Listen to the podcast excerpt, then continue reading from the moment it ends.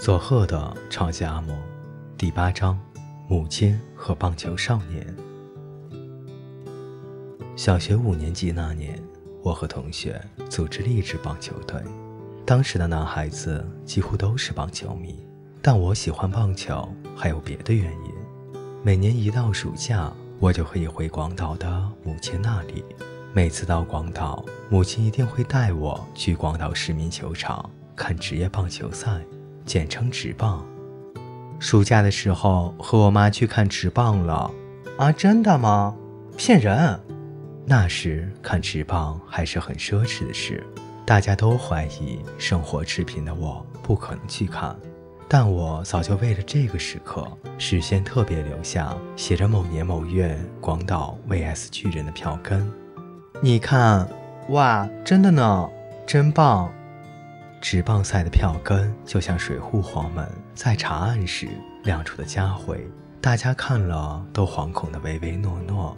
水户黄门指的是日本德川幕府时期水户藩的第二代藩王德川光国，他一生尊崇中国的儒学经典，民间流传着许多他微服私访的有趣故事。据说他查案时，只要亮出德川家的家徽。没有人敢不服从，因为这个缘故，棒球赛对我说仿佛是个幸运的象征。不是吹牛，我的运动神经很好，跑得很快。而当我打棒球时，立刻从棒球迷变成了棒球少年。放学后和星期日，只要不上学的时间，我几乎都在打棒球中度过。这一下，运动少年真的诞生了。打棒球也需要球棒和手套，但并不是所有的队员都有球具才能打。比赛时，只要两支队伍合起来有九个手套，就已经烧高香了。但实际上多半只能凑到五个，因为是软式棒球，除了投手、捕手和一垒手以外，其他的球员不戴手套也没有关系。当然，也没有垒包，只好把鞋草代替。说这就是垒包。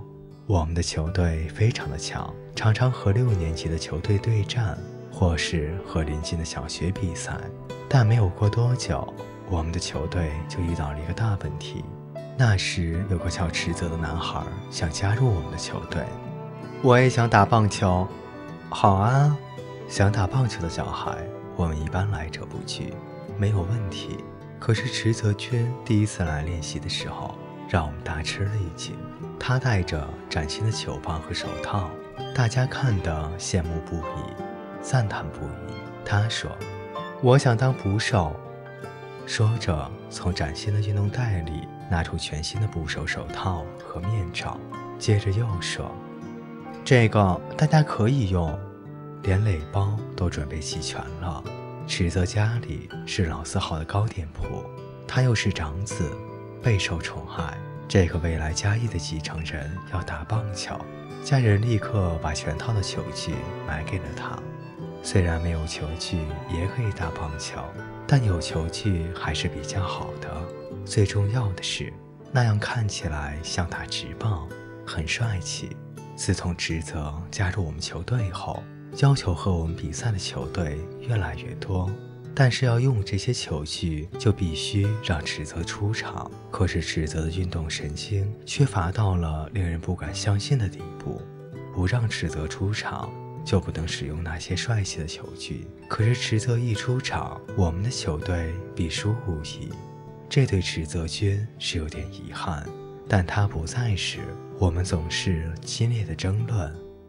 下一场球赛怎么办呀？池泽要是出场，铁定就输了。既然那样，就别用垒包吧。不行不行，对方球队也期待用垒包啊。我们这些棒球少年向往的对象，自然是职业棒球选手。忘了是什么时候，佐贺市民球场有场广岛鲤鱼队和西铁狮队的公开赛，广岛队的选手都住在外婆家附近的老旅馆。想看职业棒球选手一眼的人太多了，把旅馆周围挤得水泄不通。可是选手们却迟迟不露面，等得不耐烦的人一个接一个的离去，直到天色已黑时，唯有我还留在那里。除了因为我对职业棒球选手格外向往之外，他们来自母亲所在的广岛这一点更让我有特别的感受。或许是终于吃完了晚饭，打算上街逛逛，选手们零零星星地从旅馆里出来。我奔到一个选手的身边：“我可以问你一件事吗？”“什么事？”“我母亲在广岛工作，她姓德永，您见过吗？”现在回想起来，这真是蠢到家的问题。但那时的我提到广岛，就想到了母亲。我以为在广岛的人都和我的母亲有关联。可是那个选手并没有嘲笑我，他微微一笑说：“我没有见过，你怎么会在这里呢？”我妈妈工作很忙，所以把我寄养在外婆家。哦，这样啊，你等一下。他说完，他又走进了旅馆，然后拿着一包东西出来。这个给你，见到你母亲时，代我向她问好。说完，他把那包东西交给了我，挥挥手就走开了。他给我的那包东西是干纳豆，把一颗颗裹着糖衣的豆子放进嘴里，香甜四溢。虽然他没有见过我的母亲，即使见到也不认识。他还是笑着说：“代我向他问好。”这种亲切更让我成为了广岛鲤鱼队的忠实球迷。现在想起来，那个人好像是古叶竹石。古叶竹石，二十世纪五十年代末到七十年代初的广岛游击名将，退休后曾任广岛与横滨两队的总教练。各位听众朋友。今天的故事就为您播讲到这里，我们下期再见。